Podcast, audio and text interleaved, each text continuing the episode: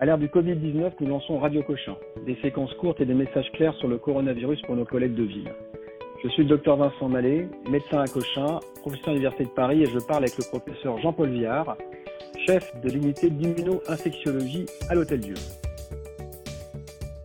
Professeur Viard, merci beaucoup euh, de répondre à nos questions et euh, je profite directement. Donc, euh, j'ai une infection par le VIH, donc je suis un patient et j'écoute Radio Cochin et je vous félicite pour cette initiative. Depuis des années, je prends un traitement anti-VIH par euh, Truvada et Tivike. J'ai entendu dire, et on parle beaucoup autour de moi, enfin mes collègues par les réseaux sociaux, dire que les antirétroviraux protégeraient nous du Covid-19. Est-ce que c'est vrai? Alors ça, c'est une question euh, qu'on entend assez souvent en ce moment, euh, et il y a plusieurs choses qui peuvent expliquer ça. Alors la première, c'est que depuis quelques années, on a mis en place la PrEP, c'est-à-dire le traitement préventif de l'infection par le VIH. Donc il y a déjà dans l'imaginaire collectif la notion que des traitements antiviraux peuvent agir en prévention. Et en l'occurrence, il s'agit de la prévention de l'infection par le VIH. Et donc l'association ténofovir emtricitabine, c'est-à-dire Truvada ou c'est générique, effectivement, depuis quelques années, fait l'objet d'une mise en place assez large pour les personnes qui se jugent à risque d'infection par le VIH et cette efficacité préventive, elle est tout à fait établie aujourd'hui si on prend la PrEP de façon sérieuse, si on est bien observant, on va avoir une protection réelle contre l'infection par le VIH. Donc ça, c'est le premier point. La notion de traitement antiviral préventif, c'est quelque chose qui a fait son chemin euh, dans, les consciences. La deuxième chose, c'est que il a été suggéré que euh, certains traitements antirétroviraux, et en l'occurrence un médicament antirétroviral pouvait avoir un effet contre le coronavirus. Alors, ça, ça fait référence à des études d'abord in vitro, puisqu'il y a un médicament antirétroviral qui est le lopinavir, un antiprotéase utilisé il y a encore quelques années dans l'infection par le VIH, beaucoup moins aujourd'hui dans les pays comme le nôtre, parce qu'il y a des médicaments qui sont bien meilleurs aujourd'hui, bien mieux tolérés, bien plus faciles à prendre. Enfin, ça a fait pendant quelques années partie de l'arsenal thérapeutique. Le nom de marque, c'est le Caletra. Ce médicament a un effet in vitro parce que cet effet d'antiprotéase a effectivement une action sur les coronavirus et ça avait été montré in vitro déjà avec le coronavirus d'il de 2003, là, le, le SRAS qui était apparu en Chine aussi. Ça empêche la réplication du virus. Et il a été rapidement euh, testé euh, depuis le début de l'épidémie de, de Covid-19 sur ce nouveau coronavirus auquel on a affaire aujourd'hui. Et effectivement, il y a un effet in vitro sur la réplication de ce nouveau coronavirus. coronavirus. La chloroquine alors Alors, la chloroquine a un effet, elle, qui est tout à fait indirect. Le lopinavir a un effet direct puisque ça empêche l'action d'une enzyme virale, la protéase qui fait la maturation des protéines virales. La chloroquine ou l'hydroxychloroquine, c'est un effet in vitro aussi qui a été montré, mais qui est un effet indirect. Ça agit sur la cellule. Ça modifie le pH des petites vésicules intracellulaires qu'on appelle les endosomes, et ça, ça modifie la capacité de l'enveloppe virale à fusionner avec la membrane cellulaire. Donc c'est un effet indirect, c'est du côté de la cellule, ce qui d'ailleurs euh, peut poser des problèmes différents. Hein. C'est-à-dire que si on agit sur la cellule et pas sur le virus, il y a peut-être des modifications souhaitables, non souhaitables, qui vont ensuite entraîner un certain nombre de conséquences. Donc c'est assez différent. Et donc du coup, très naturellement, et euh, la question s'est posée de savoir si ce calétra, le lopinavir, pouvait avoir un effet en clinique. Alors que, comme vous le savez, il y a des grands essais européens en France, etc., qui vont tester toutes ces différentes hypothèses pour euh, savoir si on a un médicament euh, contre le Covid-19 et le calétra, comme l'hydroxychloroquine, fera partie des médicaments testés. Mais il y a déjà une petite expérience, hein, c'est d'ailleurs assez remarquable de le décrire comme ça.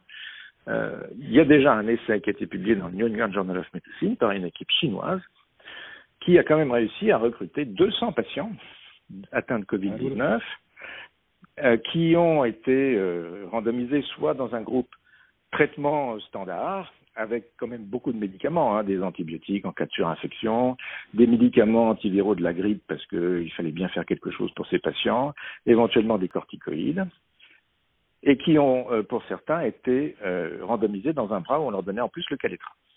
Donc cette expérience euh, d'un traitement comme ça dans l'urgence, sur un modèle expérimental, nous permet de voir que sur 200 patients, le fait de rajouter le calétra à un traitement standard Alors le traitement standard, il faut voir, hein, c'est un peu tout et n'importe quoi comme on fait dans ce genre d'urgence épidémiologique. Il y a des traitements antiviraux de la grippe, il y a des antibiotiques pour les surinfections, il y a des corticoïdes lorsqu'il y a une inflammation pulmonaire. Donc ils ont ajouté ça, à des patients graves, euh, voilà, ils donnaient déjà, des médicaments antiviraux. Bien sûr, bien sûr. Et donc le fait de rajouter le Caletra, ben, malheureusement, n'a pas apporté d'amélioration en termes d'évolution clinique. Ce que Alors, vous avez vu, c'est qu'il n'y avait pas d'efficacité du Caletra, de ce médicament-là, euh, pour des patients en tout cas, avec une infection grave. Quoi. En tout cas, dans ce groupe de patients-là, avec les critères qu'ils avaient. Bien entendu, ce n'est pas suffisant pour abandonner complètement l'idée, mais le message pour finir, il est relativement simple. C'est que, d'une part, pour l'instant, on a éventuellement la piste sur un traitement du Covid-19 via les antiprotéases du VIH et particulièrement le lopinavir et ritonavir. Les autres n'ont même pas été testés in vitro. Et d'autre part, donc, ça ne concerne absolument pas les autres médicaments antirétroviraux qui sont aujourd'hui les plus prescrits, comme les inhibiteurs nucléosidiques, comme le Truvada par exemple, ou les inhibiteurs d'intégrase qui sont les médicaments aujourd'hui les plus séduisants pour traiter l'infection par le VIH pour leur, des raisons de tolérance, d'efficacité, de, de galénique, etc. Donc, tous ces médicaments-là sont hors sujet. Ça ne concerne que des inhibiteurs de protéases et le Caletra, qui est aujourd'hui un des moins utilisés. Alors, il est certain que si ça apportait quelque chose dans le traitement du Covid-19, ça serait une remarquable découverte. Il faut voir aussi que c'est des médicaments qui ne sont pas forcément faciles à manipuler parce qu'ils sont source d'interactions médicamenteuses très importantes.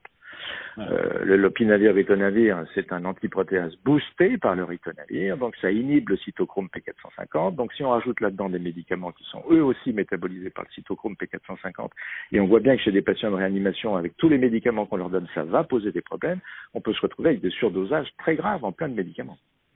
Donc c'est pas un truc qu'on peut dire, bah je vais le prendre puis on verra bien, c'est pas si grave que ça. C'est des médicaments qui ont de gros inconvénients. Donc je, je mon Truvada, l'activité a priori ne me protège pas d'une infection par Covid-19 et je vais pas voir mon médecin pour qu'il me donne du Caletra.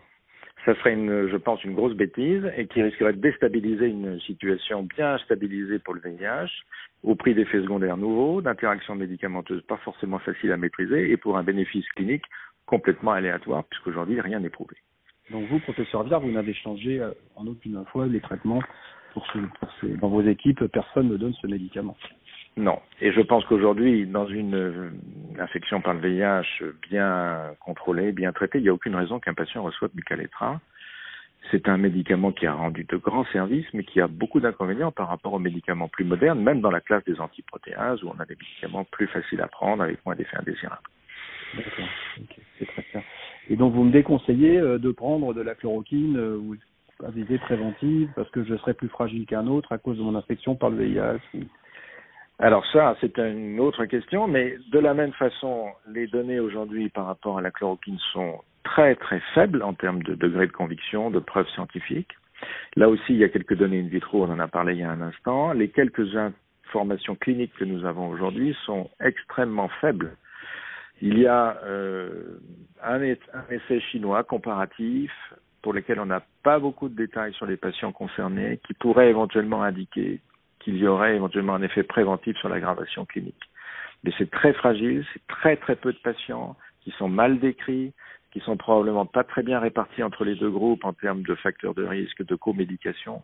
Donc je crois qu'aujourd'hui ce serait vraiment totalement prématuré et dangereux parce que l'hydroxychloroquine n'est pas un médicament anodin. Hein. Il y a eu quand même quelques patients qui ont eu des problèmes cardiovasculaires, des problèmes de troubles du rythme lors de prescriptions entre guillemets sauvages pour euh, le Covid-19. Franchement, ça, serait, ça serait très prématuré, franchement. Écoutez, professeur Dier, merci beaucoup pour ces informations très précieuses. Euh, bah, écoutez, on vous souhaite bon courage. Le dernier message pour moi et mes amis, un message de ce cas clinique. Prenez vos antirétroviraux et ne changez rien. Très bien, c'est un bon message, c'est un message clair. Parfait, merci encore.